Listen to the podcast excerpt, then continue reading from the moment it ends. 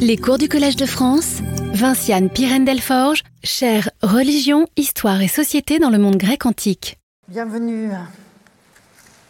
Donc aujourd'hui, c'est le deuxième volet de l'analyse de euh, l'hymne Homérica Déméter qui va nous retenir, comme vous le voyez, euh, à l'écran. Et en fait, l'intrigue de cet hymne forme en fait un noyau, une sorte de noyau dur euh, dans les traditions narratives qui concernent euh, Déméter. Et donc, c'est une thématique sur laquelle je vais revenir tout au long des euh, semaines qui, qui, viennent. Donc, c'est vraiment un, cœur de, de, cible important pour, pour, la compréhension de la thématique même du, du cours. Et cette intrigue, donc, permet d'appréhender les représentations que se donnaient les Grecs de la période archaïque de cette divinité, de son champ de compétences ou de ses champs de euh, compétences. Et cet éclairage est évidemment extrêmement précieux après pour comprendre ce qui sous-tend les, les, cultes qui sont rendus à la euh, divinité, notamment quand elle est thesmophoros. Alors la semaine dernière, j'avais donc entamé euh, l'étude des composants théogoniques repérés dans le déroulement de l'intrigue. Euh, tout d'abord, je le rappelle brièvement, le fait que Perséphone devient l'épouse d'Hadès et la reine des enfers par la volonté de Zeus. Le don de la jeune fille, souvenez-vous, euh, c'était un des points développés la semaine dernière, devenant euh, donc le, don de la jeune fille faisant partie en fait de la timée du roi, du souverain des enfers. Euh, ensuite, l'extension des timailles de Déméter, élargie du fait de la négociation avec Zeus et de l'intimité avec une fille qui désormais va franchir la barrière, normalement infranchissable, entre le monde des vivants et le monde des morts. Sachant évidemment que dans ce caractère infranchissable, euh, seul le dieu Hermès, hein, dans cette représentation des sphères cosmiques, seul le dieu Hermès était susceptible de passer d'une sphère à l'autre. Et c'est précisément cette euh, frontière dont il est question dans la troisième composante théogonique que j'aborde à présent, puisqu'il s'agit d'une part de l'immortalisation manquée de Démophon, à laquelle je vais m'arrêter, et ses implications, en réfléchissant, donc, comme vous le voyez à l'écran, sur ce binôme singulier de la mère et de la fille divine, euh, et la question à l'échelle divine du franchissement des, euh. Donc voilà le, menu du jour. C'est donc dans cette analyse des composantes théogoniques, l'immortalisation manquée de Démophon et la question de ce franchissement de limites. Donc je commence par cette immortalisation manquée. Et donc vous vous souviendrez dans le, le, le détail des différents éléments constitutifs de l'hymne numérique à Déméter, le, la prise en charge du petit démophon, donc est, le numéro 6 dans cette présentation commode et un peu, un peu schématique que euh, je vous ai soumise. Euh, donc, à ce moment-là, souvenez-vous, euh, la déesse est arrivée à Éleusis, a été accueillie par les filles de la, de la, reine et du roi, et se voit confier le, nourrissage, hein, elle devient nourrice du petit euh, démophon. Donc, la déesse qui sait désormais que sa fille a été donnée par Zeus à Hadès euh, se réfugie chez les hommes. Et donc, ce, ce, ce cet exil du monde des dieux dans celui des hommes se concrétise donc au sein de cette famille éleusinienne, où finalement le contrat de nourrice va être euh, assumé bien au-delà de ce qui était prévu, puisque ce n'est rien moins que l'immortalisation même de l'enfant que la déesse entreprend euh, d'accomplir. Elle va le frotter avec de l'ambroisie, elle va souffler hein, sur l'enfant, et durant la nuit, et ça c'est un thème que l'on trouve dans énormément de cultures, on pourrait faire une, comparaison euh, plus, largement anthropologique de ce point de vue, donc elle le plonge dans le feu euh, la nuit à l'insu de ses parents. Et l'expression qui est utilisée par le poète pour décrire ce qui est en train de se passer autour de cet enfant est extrêmement intéressante et vous verrez tout à l'heure que j'aurai l'occasion d'y revenir Donc ce, traitement hors norme de l'enfant va aboutir à une croissance extraordinaire, hors norme elle aussi. Et donc le, poète utilise cette expression qu'on a déjà rencontrée euh, il y a quelques années quand je parlais du daimon dans l'épopée, avec cette expression daimon is semblable à un daimon. Hein. Vous vous souvenez peut-être que c'était des figures sur le champ de bataille, évidemment, comme Diomède, comme Achille, qui étaient ainsi euh, qualifiés, montrant par là même qu'un dieu était à la manœuvre, une puissance divine était en action. C'est évidemment exactement ce qui se passe ici. Et le, je dirais l'appropriation de cette expression homérique euh, qui s'appliquait au champ de bataille dans l'Iliade est évidemment ici, euh, enfin la transposition est tout à fait, euh, tout à fait intéressante et, et, pertinente. Mais évidemment, cette croissance anormale inquiète la mère, qui une nuit va espionner l'intrigante nourrice et crier d'épouvante face au traitement qui est en train d'être appliqué à son enfant. Et à ce moment-là, la déesse l'interpelle brutalement et je, lis avec vous ce passage, donc l'interpellation de Déméter euh, à Métanire qui s'est mise à hurler en disant mais qu'est-ce que cette femme fait à mon enfant? Et donc voici ce que la déesse lui dit, et j'ai mis en, en grâce dans le grec les éléments importants. Homme ignorant, insensé, qui ne savait pas voir venir votre destin d'heure ni de malheur. Voilà que ta folie t'a entraîné à la faute la plus grave. J'en atteste l'onde implacable du stick sur quoi jurent les dieux. J'aurais fait de ton fils un être exempt à tout jamais de vieillesse et de mort. Et vous voyez que les deux adjectifs qui sont utilisés sont athanatos et ageraos. Euh, je lui aurais donné un privilège impérissable, et c'est évidemment la timée qu'on retrouve, comme toujours, cette espèce de mot-clé de notre réflexion. Mais maintenant, il n'est plus possible qu'il échappe au destin de la mort. Du moins, un privilège impérissable lui sera jamais attaché parce qu'il est monté sur nos genoux et qu'il a dormi dans nos bras. Donc, voilà l'interpellation. La suite est prévisible. L'enfant déposé sur le sol reste évidemment inconsolable après avoir connu une telle nourrice. La mère est prostrée et la déesse, qui a décliné son identité, exige qu'on lui élève un autel, un temple, sous l'acropole et euh, la haute muraille. Et c'est là, annonce-t-elle, qu'elle va révéler ses orgias. Et j'aurai l'occasion de revenir plusieurs fois sur ce terme qui est un, un, terme extrêmement important pour comprendre les thesmophories elles-mêmes. Et donc, elle révélera ses orgias, dit-elle, afin que les hommes les célèbrent pieusement pour qu'elle leur soit favorable. Elle va alors rejeter son apparence de vieille femme, et bon, vous avez cette, image splendide de la déesse qui reprend une haute taille, qui laisse couler ses cheveux blonds sur ses épaules. Et évidemment, les dieux sentent bon, vous le savez, et une magnifique odeur émane de cette vision, et une lumière éclaire tout le palais. C'est ce que nous appelons une épiphanie. Alors évidemment, face à cette manifestation concrète de la divinité au sein de la communauté, les gens d'Éleusis entreprennent immédiatement de répondre à l'injonction de la déesse, construisent un temple, un hôtel.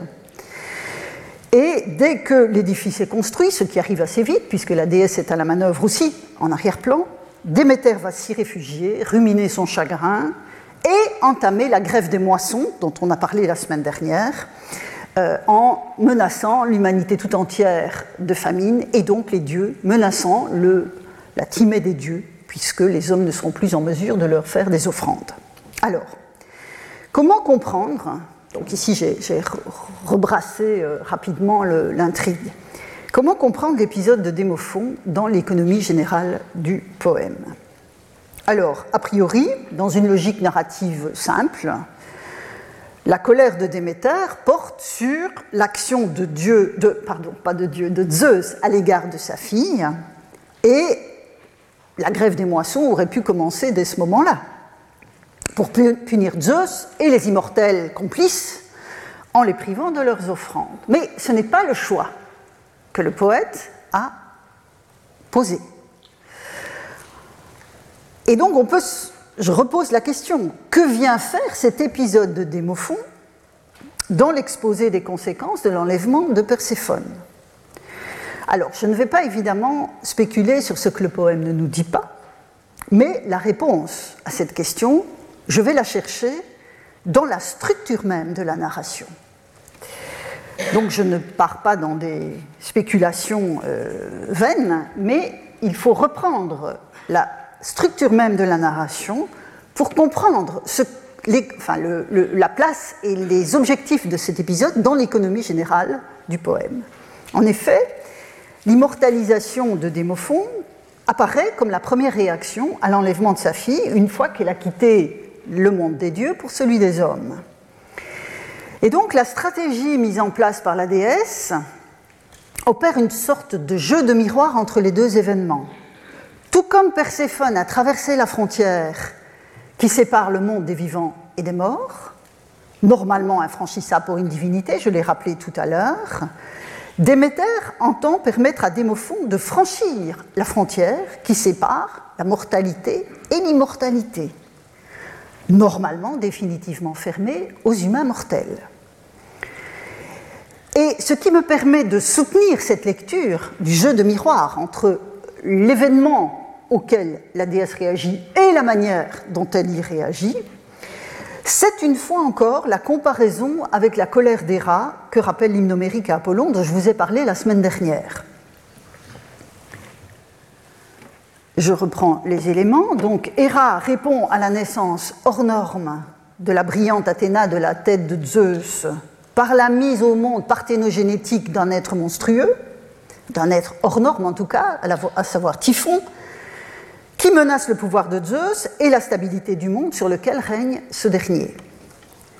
Parallèlement, et c'est ce, parallélisme qui m'intéresse, Déméter va répondre à l'enlèvement de sa fille et au franchissement d'une frontière normalement infranchissable par la mise en place d'un processus du même type pour un petit homme. Un brouillage des frontières répond un autre brouillage sur le même mode. Et la grève des compétences dans le cas de interviendra plus tard, évidemment. C'est pour ça que je l'ai mis en gris à l'écran.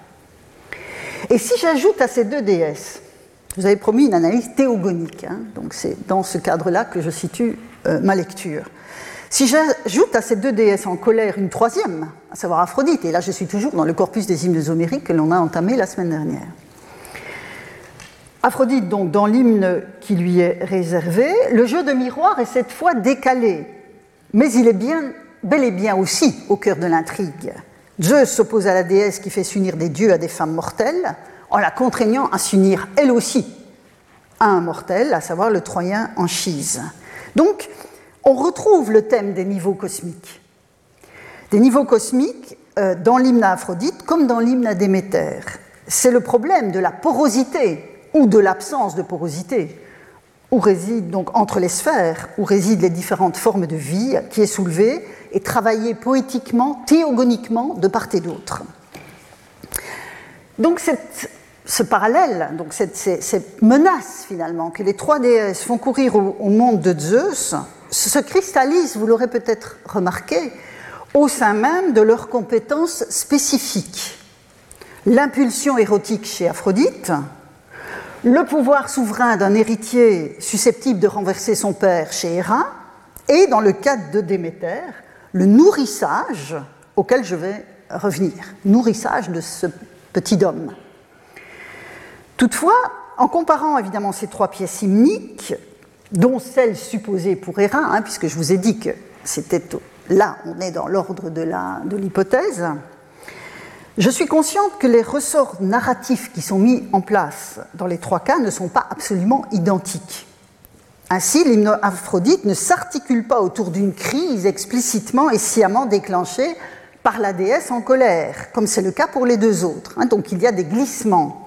Mais ce qui m'intéresse dans cette comparaison, c'est la nécessité pour Zeus de ramener chacune de ces puissantes déesses dans le cadre stabilisé de son règne. Et ça, ça traverse les trois intrigues, même s'il y a des décalages. Et ça atteste surtout, me semble-t-il, la dimension théogonique des trois poèmes, ou des trois intrigues en tout cas, puisque malheureusement un des poèmes, s'il a existé, ne nous est plus euh, accessible. Et j'ouvre juste une petite parenthèse, puisque je vous ai dit la semaine dernière que dans les, grands hymnes, euh, les plus longs des hymnes dans le corpus, euh, il y avait donc Apollon, Hermès, euh, Aphrodite et Déméter. Ce qui est aussi intéressant de constater, c'est que la, dimension théogonique prend la forme d'un conflit avec Zeus dans le cas des déesses, alors que dans le cas d'Hermès et d'Apollon, ce n'est absolument pas comme cela que les choses se déclinent.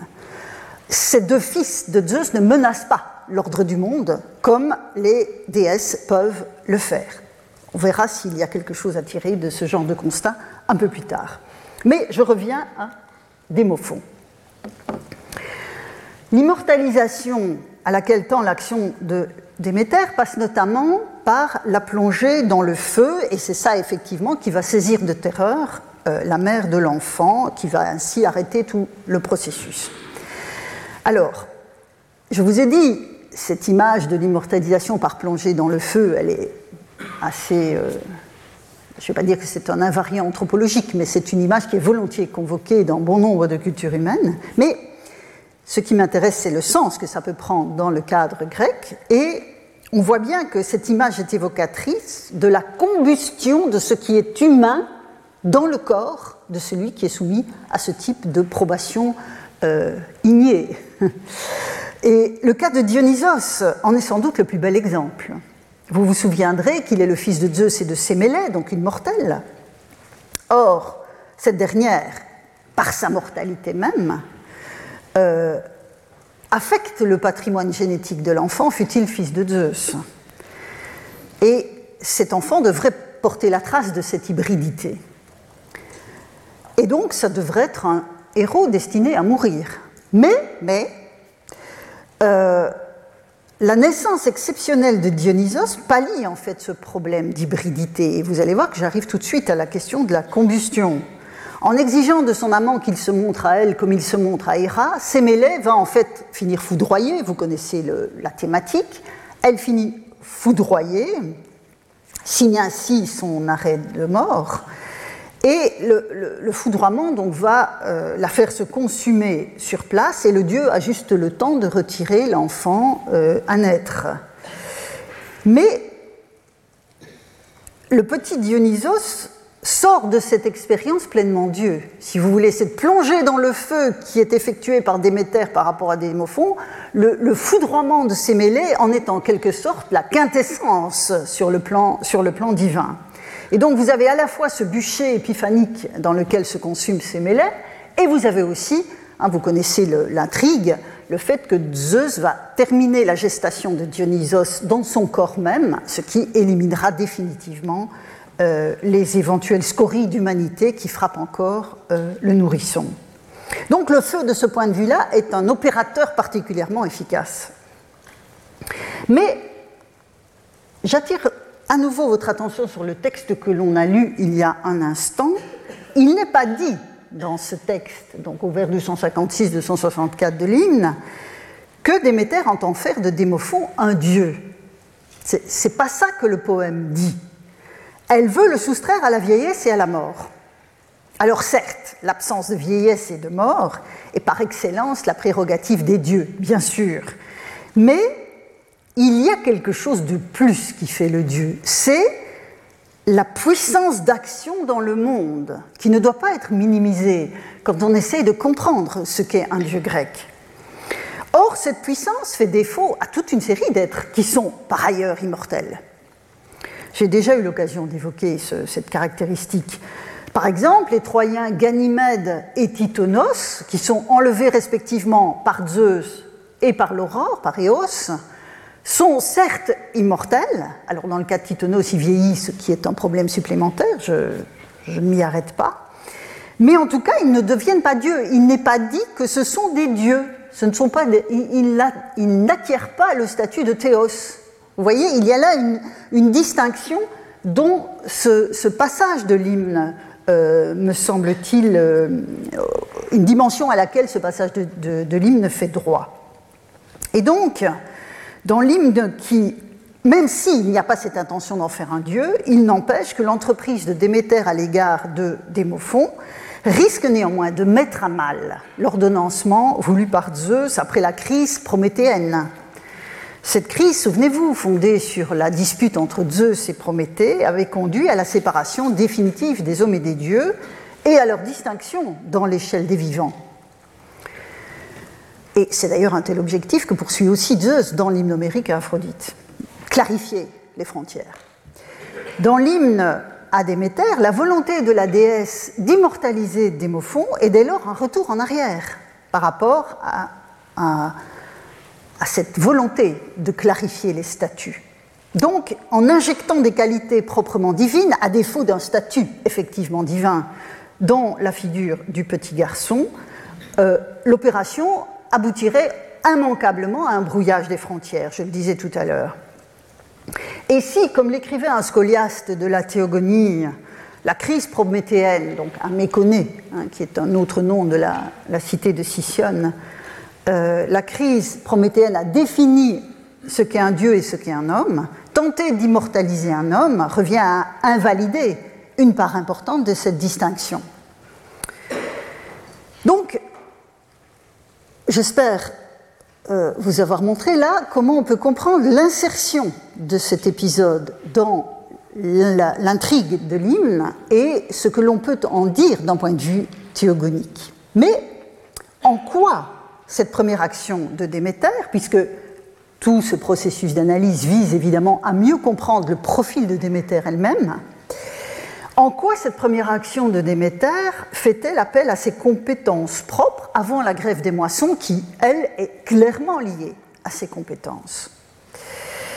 Et outre la, pour répondre à cette question, outre la plongée dans le feu, je le rappelle, le soin donné à Démophon par cette nourrice exceptionnelle se caractérise en négatif par l'absence de pain, l'absence de pain, de lait maternel et en positif par des frictions d'ambroisie, de nectar, enfin non, d'ambroisie, pas de nectar, des frictions d'ambroisie et par le souffle divin euh, sur l'enfant. Et voilà le texte qui parle de ce traitement particulier. Elle élevait ainsi dans le palais le superbe fils du prudent Kéléos, Démophon, qu'avait mis au monde Métanire à la belle ceinture. Et il grandissait comme un daimon, donc ça, vous retrouvez l'expression que j'avais mise en, évidence tout à l'heure, sans prendre le sein ni aucune nourriture. Déméter, en effet, le frottait avec de l'ambroisie comme s'il fût né d'un dieu, comme s'il fût né d'un dieu, et soufflait doucement sur lui en le tenant sur son cœur. Durant les nuits, souvent, elle le cachait dans le feu ardent, etc. Alors, j'ai rappelé, lors de la première leçon de cette année, combien la nourriture était un puissant opérateur symbolique et un marqueur de statut. Un des contrastes entre mode de vie divin, je vous l'ai montré plusieurs exemples, et humain, passe par la nécessité des hommes de s'alimenter pour ne pas mourir prématurément et par l'absence de toute nécessité de ce type dès qu'on est un dieu, puisqu'ils vivent éternellement l'ambroisie et le nectar des dieux sont en fait, euh, que, les dieux pardon, sont censés consommer, sont en fait des projections anthropomorphes qui expriment surtout la différence de complexion entre ces êtres vivants qui sont séparés et distincts. C'est donc par un nourrissage exceptionnel que passe l'action de, Déméter pardon, sur le petit Démophon ce nourrissage. Donc si ce nourrissage, cette trophie, je vais, franciser le terme grec trophos, hein, qui signifie cela, euh, cette trophie, euh, si elle échoue, c'est bien sûr en raison de l'intervention de la mère sur le plan de l'intrigue. C'est incontestable. Mais c'est peut-être aussi parce que les timailles de Déméter sur ce plan sont déjà bien arrêtées. L'action céréalière de la déesse, centrale dans son champ de compétences, est orientée avant tout vers la nourriture humaine par excellence qu'est l'alimentation céréalière. Le blé, l'orge, le nourrissage de Démophon est inapproprié sur le plan des timailles de la déesse. Et pas seulement en raison de l'économie générale du plan de Zeus. Donc, j'en arrive à me demander si finalement il n'est pas destiné à échouer avec ou sans l'intervention de la mère. Et il reste un point à soulever en lien avec la tentative avortée d'immortaliser le petit garçon, car c'est à l'issue de cet échec que la déesse commande la construction d'un lieu de culte elle commande, donc c'est à l'issue de l'intervention de la mère, elle se révèle et elle demande la construction d'un temple et d'un hôtel. Et puis elle révélera ces cérémonies. Hein, donc vous voyez, on a l'épisode de Démophon et puis la révélation de la divinité, et puis tout de suite cette demande, cette exigence de la déesse de se voir honorée d'une construction d'un lieu de culte. Et les deux éléments sont donc intimement liés dans la construction de l'intrigue, mais aussi, me semble-t-il, et c'est pour ça que je vous avais dit que je reviendrai sur l'expression daimoni isos, euh, dans la matière formulaire de l'hymne lui-même. Donc, on avait cette idée du aexeto daimoni isos, donc ça c'est l'enfant hein, qui croit semblable à une puissance divine. Et puis vous avez, 65 euh, vers plus loin, euh, cette euh, référence à la construction du temple. Et que lit-on? Donc je lis la traduction, ils le bâtirent comme elle l'avait demandé, et ils grandissaient selon le dessin d'un daimon. Et quand vous regardez l'expression formulaire ici, Odaexeto daimonos aise. Alors évidemment, le rythme du deuxième hémistiche est semblable de part et d'autre, et une puissance divine est à l'œuvre de part et d'autre. Mais évidemment, là où un être humain peut être dit daimoni isos parce qu'il est vivant, un édifice ne le peut pas. C'est donc l'aïssa de la déesse qui est ici invoqué, son plan, ce qu'elle a décrété.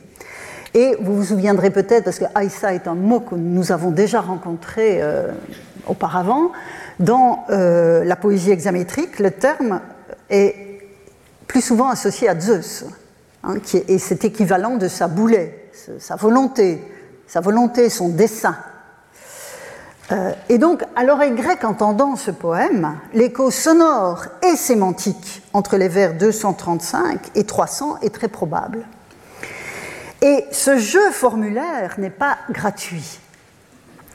Il me semble placer la construction du sanctuaire d'Éleusis en vue de la révélation des rites de Déméter en correspondance structurelle avec l'immortalisation manquée du petit Démophon.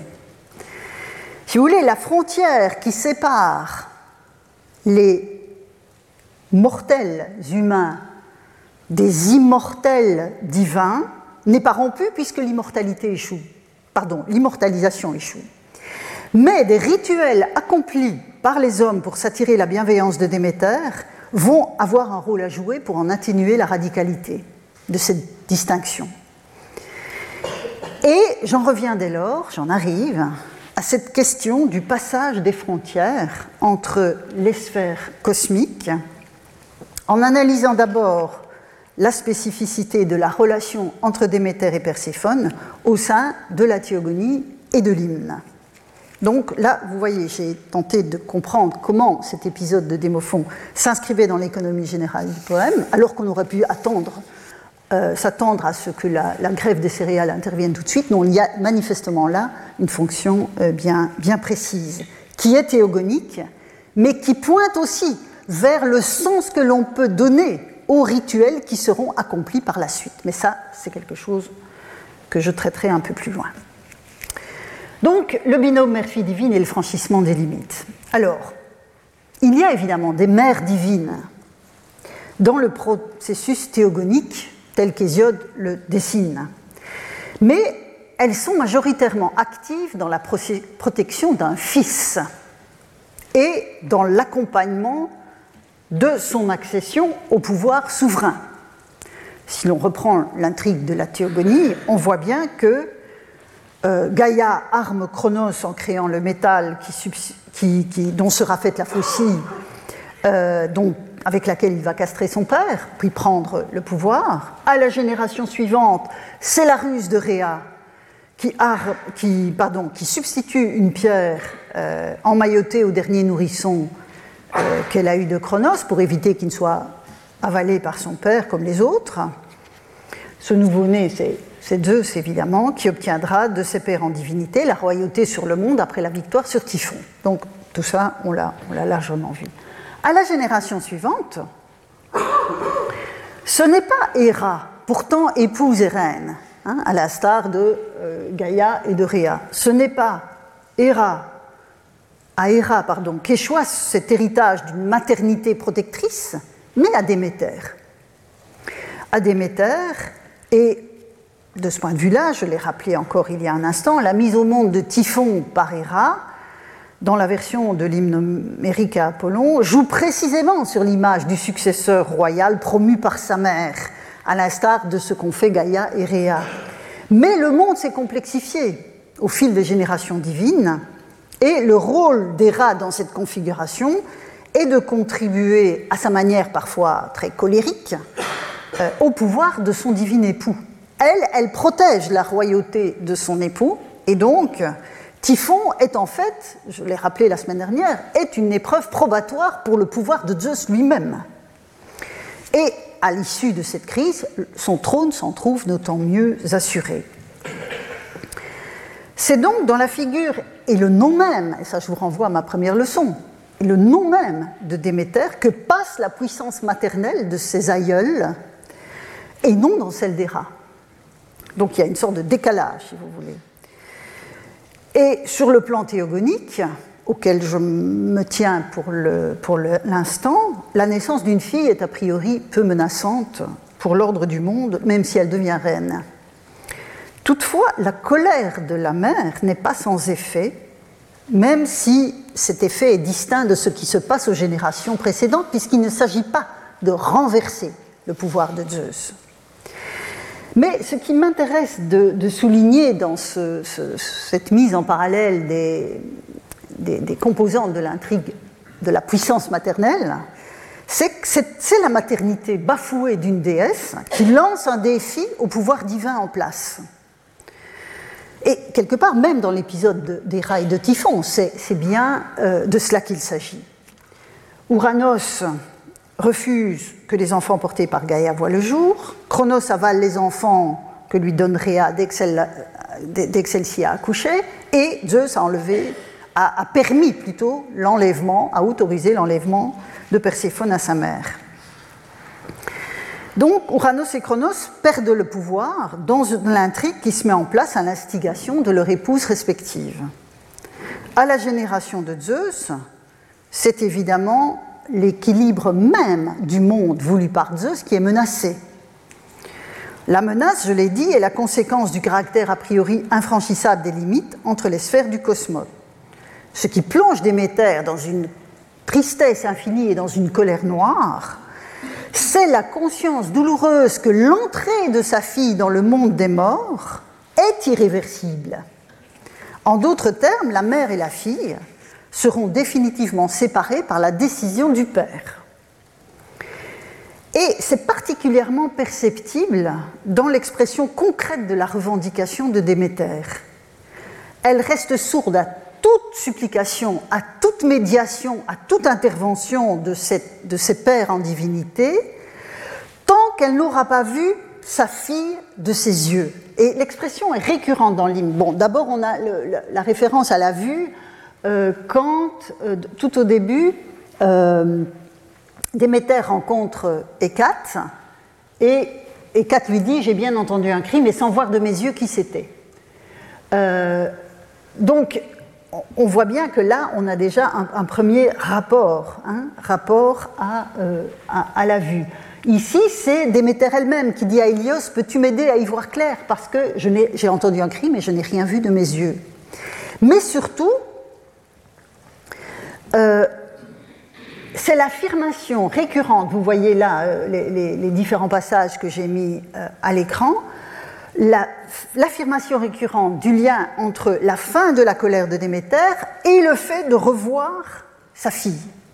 Donc on a euh, Déméter parle aux autres dieux, euh, je ne souscrirai pas à vos demandes avant d'avoir vu, donc, elle ne souscrira pas, hein, c'est un récit, c'est un, style indirect, avant d'avoir vu de ses yeux sa fille au beau visage.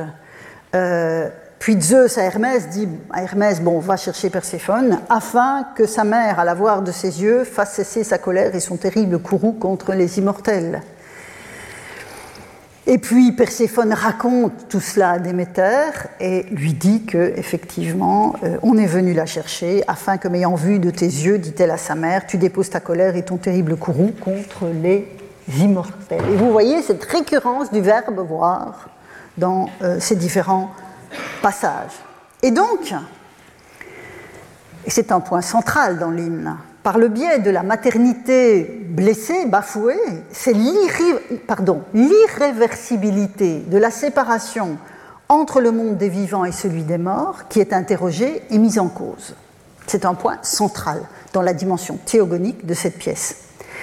Même si Perséphone est une déesse et évidemment elle ne risque pas de mourir, son enlèvement la rend définitivement invisible à sa mère, en théorie.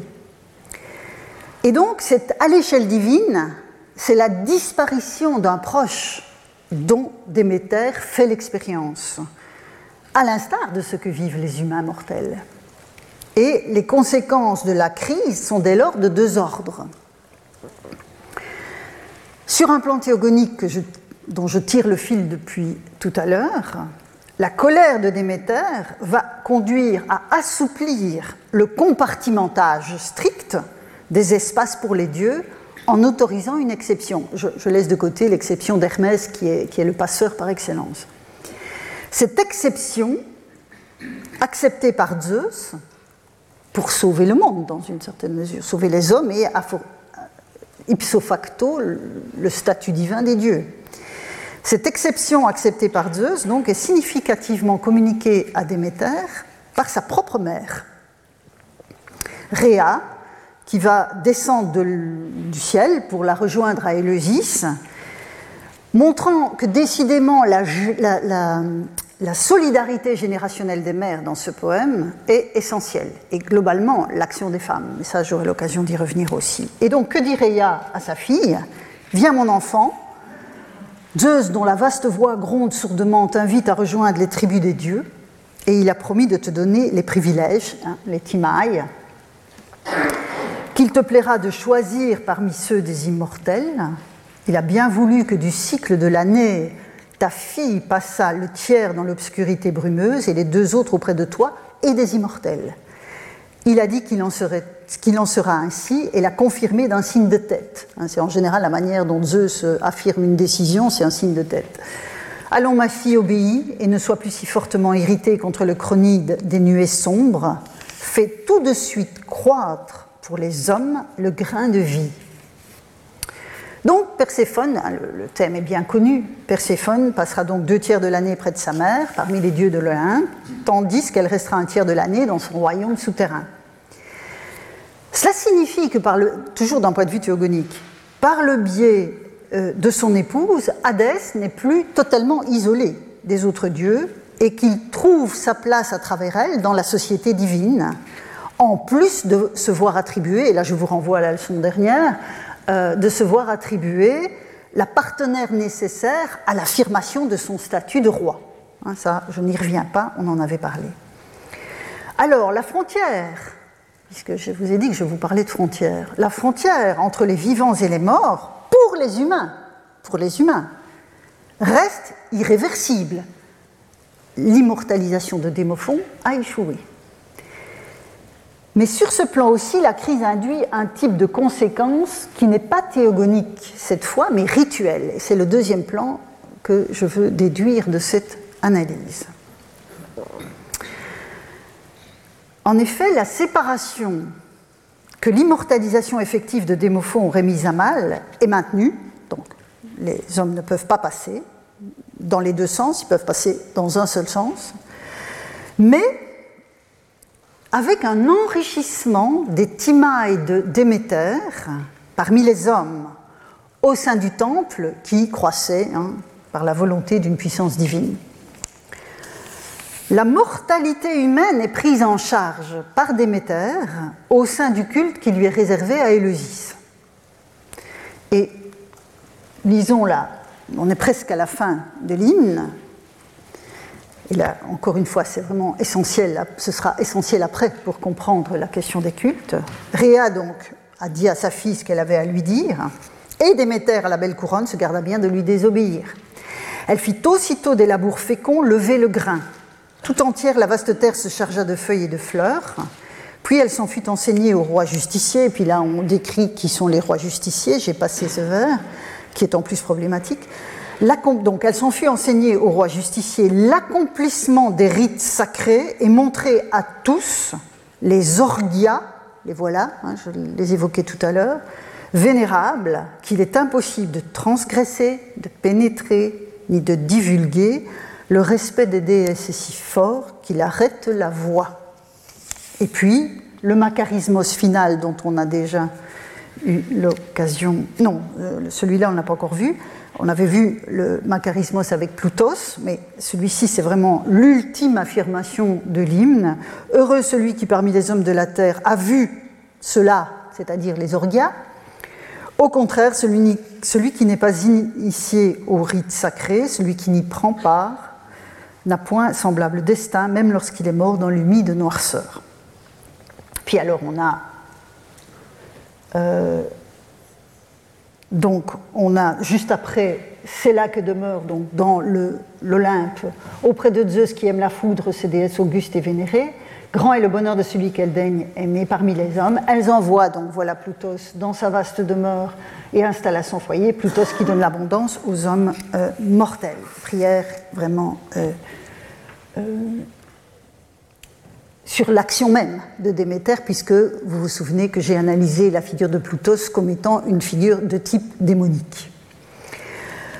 Alors, à ce stade de ma réflexion, je n'ouvre pas, je n'en ai pas le temps d'ailleurs pour ce qui me reste, je n'ouvre pas le dossier des mystères d'Éleusis comme tel, j'y reviendrai le moment venu, car la Déméter d'Éleusis est Thesmophoros dans la documentation postérieure à l'hymne. Or, c'est bien la thesmophoros que j'ai en ligne de mire, comme l'indique l'intitulé général du cours de cette année. Mais je voudrais à ce stade souligner, par quelques remarques sur le texte lui-même, je ne quitte pas l'hymne numérique euh, aujourd'hui, euh, je voudrais souligner ce que cet hymne nous dit des cérémonies et du bénéfice qui en est attendu. Sachant que, et ça j'y reviendrai, s'il y a effectivement une relation évidente avec les mystères, à la fin, enfin, ce que les anciens appelaient les mystères, mais que l'hymne n'appelle pas comme ça, euh, cet hymne a une, comment dirais-je, une portée beaucoup plus large que les seuls mystères, j'aurai l'occasion d'y revenir. Alors, donc, quelques remarques sur le texte lui-même et euh, ce qu'il laisse entendre euh, de cette dimension rituelle au sein de ce sanctuaire qui grandissait hein, selon la, volonté d'une puissance divine. Alors, la première remarque que je voudrais faire concerne le lexique du rituel. Jusqu'à présent, je vous ai parlé beaucoup de perspectives théogoniques. Mais il y a dans l'hymne lui-même un lexique rituel qui vaut la peine d'être mis en évidence. Ainsi, Euh, ainsi, au vers 211, l'expression au CIS qu'on a déjà étudié euh, l'année dernière, mais dans, la réflexion sur Osios et Osia,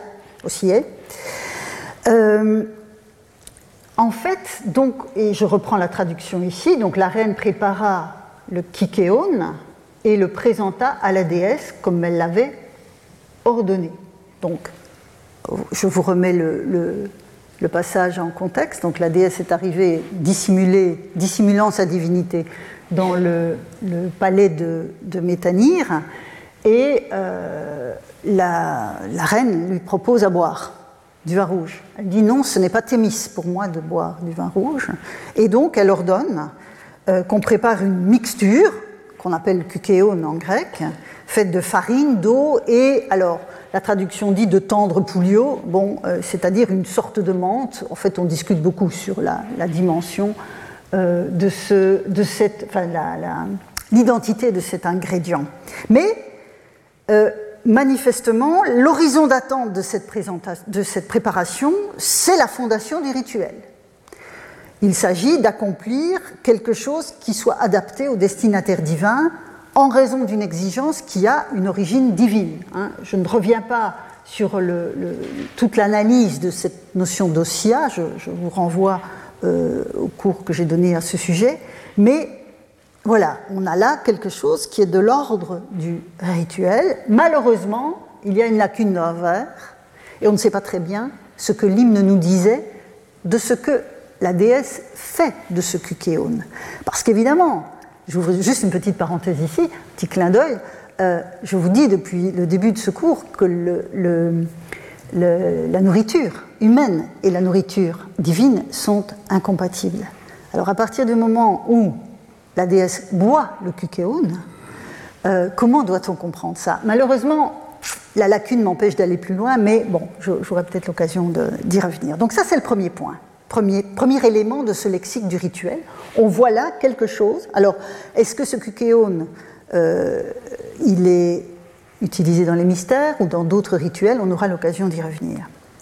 Alors, euh, au vers euh, donc 273-274, la déesse proclame on est encore au milieu de l'hymne, hein. elle proclame ce qu'elle fera après la construction du temple et de l'autel qu'elle commande aux Élusiens. Et donc, elle dit J'établirai moi-même les orgias, à nouveau. J'établirai moi-même les orgias afin que vous vous rendiez mon cœur propice en les accomplissant de pieuses manières. Et puis, l'enseignement, l'annonce va s'actualiser. Hein, au moment où elle obéit à Zeus, elle s'en fut enseignée au roi justicier, l'accomplissement des hiéras et montrer à tous les orgias vénérables qu'il est impossible de transgresser, de pénétrer, de divulguer le respect des déesses. C'est si grand qu'il arrête la voix, c'est ce que nous avons euh, lu il y a un instant. Alors, le neutre pluriel de hieros est largement attesté chez Homère et désigne à la fois des cérémonies sacrées et des objets sacrés. Il y a là une ambiguïté dans l'expression qui est parfois difficile à lever. Quant au substantif pluriel, neutre pluriel, orgia, il trouve ici en fait ses premières occurrences. Dans l'hymne numérique à Déméter est la, première pièce où l'on trouve attesté euh, ce terme de orgia, qui est sans doute fondé sur le verbe erdein, qui est le l'expression euh, poétique de l'action, notamment rituelle.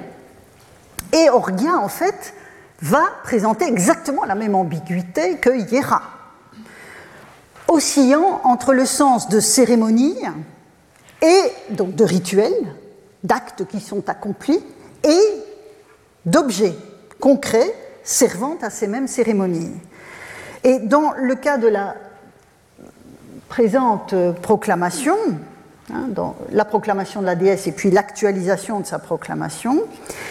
L'ambivalence est de mise ici, puisque avec euh, le verbe hypothesomai, vous avez, ça renvoie à la fois au fait concret de placer, de déposer, ce qui renverrait plutôt aux aspects concrets, ou ça peut aussi faire référence à une dimension plus abstraite d'instituer. Dans le second passage, la dimension concrète me semble mieux assurée. On aurait l'enseignement des hiéras en tant que cérémonie, et puis l'ostentation des objets de l'autre. Alors, deuxième remarque euh, sur Orgal, intimement liée à euh, la première, donc l'usage, parce que orga, c'est vraiment quelque chose que l'on va retrouver au fil des leçons qui viennent, donc je veux vraiment bien, bien placer le, cadre. En fait, l'usage du terme orgia, c'est vraiment, orgia est un terme assez spécialisé, un terme marqué, comme on dit, qui reste associé tout au long des textes, de la production de textes en grec, euh, associé à certains cultes de Déméter, mais aussi à ceux de Dionysos. Ce qui rassemble une fois encore ces deux divinités, dont je vous ai dit qu'elles étaient euh, présentes de façon assez fugace dans l'épopée homérique. Dans les cultes de la déesse et du dieu auquel le terme orga est associé, il renvoie en fait à quelque chose qui est dissimulé à la vue du plus grand nombre, quel que soit le sens que l'on donne à orga. Il s'agit donc vraiment d'un terme marqué pour désigner des hieras, hein, qui est lui le terme non marqué, euh, frappés du sceau du secret, que ce soit les objets ou les rituels. Euh, et là encore, hein, on, voit bien cet effet de synecdoque où, l'objet peut désigner la, la, cérémonie et inversement. En d'autres termes, la cérémonie éleusinienne pour Déméter et sa fille, dont on sait que les Athéniens l'appelaient ta mysteria, ça on le sait notamment dans l'épigraphie, vous remarquez que ce n'est pas ainsi que, ce rituel est désigné dans l'hymne qui est censé le fonder. Et ça, c'est une ambiguïté à laquelle il faudra revenir. Euh, c'est le mot orgia, terme ambivalent entre objet concret et rituel d'ostentation des dix objets, qui est utilisé à cette fin. Alors évidemment, vous remarquez que j'ai laissé Hiera, bon là j'aurais pu mettre euh, rituel sacré, ça ne pose pas trop de problèmes. Traduire orgia, c'est très difficile. C'est très difficile parce que vous voyez bien qu'orgie est passé par le filtre critique des pères de l'Église. Hein c'est-à-dire que la stigmatisation de ce type de cérémonie secrète pour Déméter et Dionysos a été euh, très forte chez les pères de l'Église, et on est les héritiers de cette histoire du mot. Quand on parle d'orgie, c'est toujours négatif. Hein. Donc on ne peut pas traduire par orgie, c'est pas possible. Pas possible, ça dirait tout autre chose que ce que le mot euh, signifie. Donc je vais garder orgia, on essaiera peut-être de le traduire tout à la fin, mais pour le moment gardons-le. Euh, et derrière Mysteria, en fait, vous avez donc le verbe muein qui signifie fermer. Alors ça peut être fermer les yeux, hein, et puis fermer les yeux avant une forme d'ostentation, d'objet, justement. Ou parfois on parle aussi de fermer la bouche, mais c'est plutôt fermer les yeux. Même si, en l'occurrence, c'est le respect des déesses est si fort qu'il arrête la voix. Donc on voit bien que là, il y a les deux dimensions. Alors, troisième remarque. Euh, sur le, sur le contenu même de l'hymne, je voudrais souligner une fois encore l'importance de la vue dans le poème. Donc j'ai souligné que ce que la déesse réclame, c'est de voir sa fille, voir sa fille, voir sa fille de ses yeux pour déposer sa colère. Donc fondamentalement, dans toute cette affaire, la déesse exige qu'on lui mette sous les yeux ce qui est normalement impossible de voir, puisqu'elle est passée dans l'au-delà. Elle est partie donc dans le monde d'en bas dont on ne revient pas, et donc il y a là une exception à la règle où l'on ne voit plus ce qui est parti. Importance de la vue, disais-je, on le voit, aussi euh, quand la déesse, encore déguisée en vieille femme, entre dans le palais de euh, d'Éleusis où l'attend la reine Métanire qui va lui confier son fils. La description est saisissante. Hein. donc, tandis qu'elle s'affairait à ses côtés, non, là, pardon, ce n'est pas quand elle arrive, c'est quand elle, c'est l'épiphanie de la divinité, quand la mère s'est mise à crier et que, Déméter, a déposé le petit garçon sur le sol. Tandis qu'elles s'affairaient, donc les, filles de la reine s'affairent aux côtés de, leur mère, elle toucha le fait de la grande salle en posant le pied sur le seuil et répandit sur la porte une divine clarté, c'est la scène que j'ai évoquée tout à l'heure. Et puis alors, évidemment, les, filles sont, et femmes, la femme et les filles sont terrorisées, tétanisées, une retenue pleine de vénération. Hein. vous avez ici Aidos et Sébas, qui sont des notions qu'on a déjà vues passer euh, les années précédentes et une frayeur qui fait blêmir s'emparèrent d'elle. Elle, lui, elle, donc Métanire. Ah non, pardon, non, excusez-moi. Je... euh, ce n'est pas la, ce n'est pas l'épiphanie, c'est le moment où elle arrive dans le palais. C'est le moment où elle arrive dans le palais, mais quelque part, même si elle est déguisée, sa divinité transparaît. Et donc il y a une sorte de d'effets terribles qui, impressionnent euh, Métanire, qui est donc saisi d'une frayeur qui fait blêmir et qui lui cède sa chaise et, il la prie de s'asseoir. Quand ce sera évidemment l'épiphanie après la tentative avortée d'immortaliser euh, Démophon, ce sera encore à la puissance X. Pardon. Donc là, on voit la vision hein, qui est euh, extrêmement importante dans cette partie. Donc, cette vision qui va enclencher un sébas, donc un respect qui, le, fameux respect qui arrête la voix. Et au tout début de l'hymne, Déjà, une vision suscitant le sébas, donc ici je, piste l'importance de la vue dans cette euh, poésie, l'enlèvement de Perséphone est lui-même rendu possible par une merveille à voir. Tout au début de l'hymne, tout au début de l'hymne, euh, quand il s'agit de créer les conditions pour qu'Hadès puisse enlever Perséphone, en fait, la jeune fille est en train de cueillir des fleurs dans une prairie avec des océanides, dont parmi ces fleurs un narcisse, je lis le texte avec vous, que par ruse Gaïa fit croître pour l'enfant fraîche comme une corolle selon les dessins de Zeus, Dios Boulessi, hein, c'est la volonté de Zeus dont j'ai parlé la semaine dernière, afin de complaire à celui qui reçoit bien des autres, à savoir Hadès. La fleur brillait d'un éclat merveilleux et frappa d'une stupeur respectueuse, le Sébas, tous ceux qui la virent à l'heure. Alors, vous voyez, quelque part, la fleur a ceux qui la voient le même effet que la déesse déguisée a sur Métanire quand elle arrive au palais. Dieux immortels ainsi comme. Il était poussé de sa racine une tige à cent têtes, et au parfum de cette boule de fleurs, tout le vaste ciel d'en haut sourit, et sur toute la terre, et l'âcre gonflement de la vague marine. Étonné, l'enfant étendit à la fois ses deux bras pour saisir le beau jouet, mais le sol au vaste chemin, hein, vous avez le ctone ici, sur lequel j'aurai aussi l'occasion de revenir, s'ouvrit dans la plaine nisienne et il en surgit avec ses chevaux immortels, le seigneur de tant d'autres, le chronide invoqué sous tant de noms.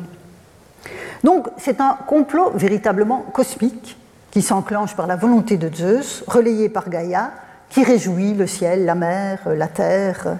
Et, ce complot est nécessaire pour qu'Hadès puisse franchir cette frontière infranchissable. Euh, franchir cette frontière du Ctone, passer de son royaume à l'espace terrestre, et donc la fleur est un sébas à voir. Donc là encore, cette idée de la vue qui de part et d'autre traverse. Et à la fin du poème, hein, je, ne crois pas que j'ai repris euh, si, je l'ai repris. Donc vous avez heureux celui qui parmi les hommes de la terre a vu ces organes. Donc la vue est décidément l'organe essentiel dans toute cette affaire. Quatrième et dernière remarque, j'arrive au bout. Après donc ce macarismos qui souligne le cadeau que la déesse a fait de ses orgias aux humains, le poète va décrire Déméter qui rejoint enfin l'assemblée des dieux, retrouvant sa place sur l'Olympe et sa fille, puisque vous avez ici le pluriel, donc c'est là que demeure auprès de Zeus qui aime la foudre, c'est déesse auguste et vénérée. Hein. grand est le bonheur de celui qu'elle daigne, donc c'est le pluriel, donc Déméter remonte sur l'Olympe avec sa fille, avec plutôt ce qu'elles envoient.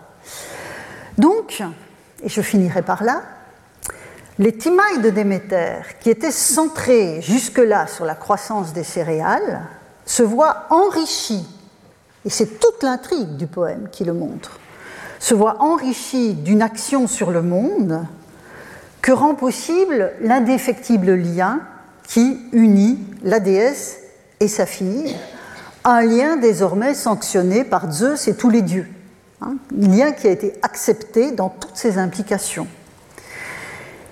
Et donc, il y a une extension des compétences de Déméter de part et d'autre du ctone, hein, ce ctone que franchit Hadès pour venir enlever Perséphone. Le ctone, alors, j'y reviendrai parce que c'est une notion importante, notamment dans l'épiclès ctonios, qui va à la fois, enfin ctonia au féminin, qui va qualifier Déméter, et ctonios qui qualifiera parfois Zeus. Donc le ctone est une notion vraiment très très importante, euh, notion poétique, le terme est uniquement poétique, qui peut être synonyme de Gaïa, de la terre, même si lui n'est pas divinisé, euh, si elle, pardon, Ctone est féminin, si elle n'est pas divinisée, mais Ctone est, entendu comme le sol, ce sol qui est fait d'humus noir, dans lequel poussent hein, les, les productions végétales, mais aussi où sont enterrés les morts. Et donc, par l'expérience de Perséphone qui franchit les frontières cosmiques deux fois par an, les deux déesses ont ensemble des pouvoirs sur le souterrain. Même si Déméter n'y va pas, le lien avec sa fille lui donne une timée sur, euh, sur cette dimension du monde. Et donc Déméter, au terme de toute cette intrigue que j'ai analysé pendant deux leçons, préside à l'épictonien, ce qui est au-dessus du sol, et au catactonien, ce qui est sous ou à l'hypoctonien, ce qui est sous le sol.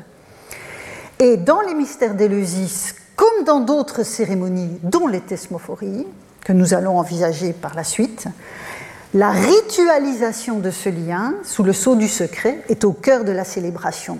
C'est pour cela que j'ai passé deux leçons à travailler avec vous cet hymne si important, parce que les rituels ne peuvent se comprendre sans avoir aussi en tête cette représentation que porte la poésie. Merci pour votre attention.